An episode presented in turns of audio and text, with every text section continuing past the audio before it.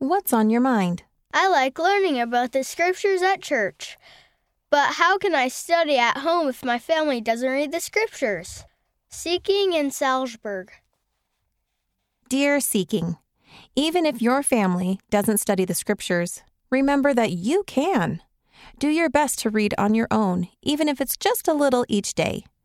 You could read and color the chart on pages 24 through 26.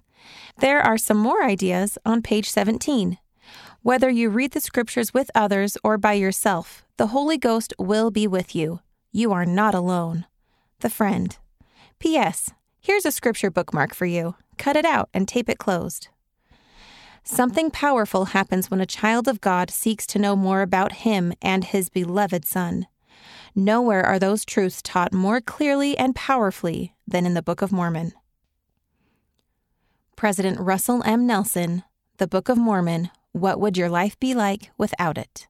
Ensign, November 2017, page 61. End of What's on Your Mind, read by Lars Anderson and Bree.